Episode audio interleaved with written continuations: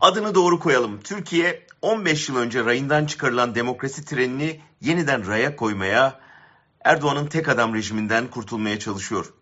Muhalefetin açıkladığı anayasa taslağının özeti bu. Başkanlık rejimine son verirken bir daha Erdoğan gibi bir despotun demokrasiyi kullanarak onu yok etmesinin önüne geçmek.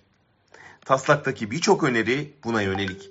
Başkanın yetkilerinin sınırlandırılması da, parti kapatmanın zorlaştırılması da, meclisin işlevinin ve yargı bağımsızlığının güvenceye alınması da, dokunulmazlığın sağlamlaştırılması da.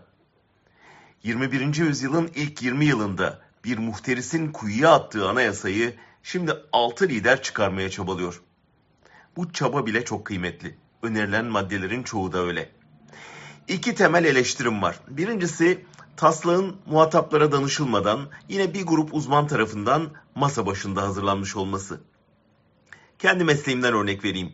Düşünce, ifade ve basın özgürlüğü sözde anayasal güvence altında olduğu halde son 20 yılda en ağır darbeyi aldı. Bizler konunun mağdurlarıyız, örgütlerimiz var. Taslak hazırlanırken o örgütlere siz ne düşünüyorsunuz diye sorulamaz mıydı? E biz bunu şimdi yapacağız, gidip halka görüşünü soracağız diyorlar. Ancak örgütlü halkla birlikte hazırlanan bir anayasanın yaratacağı heyecan, biz yazdık, siz ne dersiniz denmesinden çok daha büyük olurdu tabii. İkinci eleştirim şu, taslakta yine Cumhurbaşkanı'nın halk tarafından seçilmesi öneriliyor. Yetkileri ne kadar budanmış olursa olsun, Türkiye gibi demokrasisi zayıf, otoriter geleneği güçlü ülkelerde halkın oyuyla gelen Cumhurbaşkanı ile meclis arasında çatışma çıkması engellenemez. Çok etkili ama sıfır yetkili Cumhurbaşkanı sorun yaratır.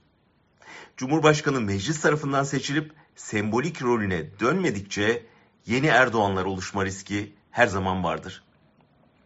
Dilerim yeni anayasa yapılırken bu hatalar düzeltilir ve toplumla birlikte hazırlanacak metin bu ağır kutuplaşma dönemini noktalayan, bizleri ortak paydalarda buluşturan bir yeni toplumsal sözleşme olur.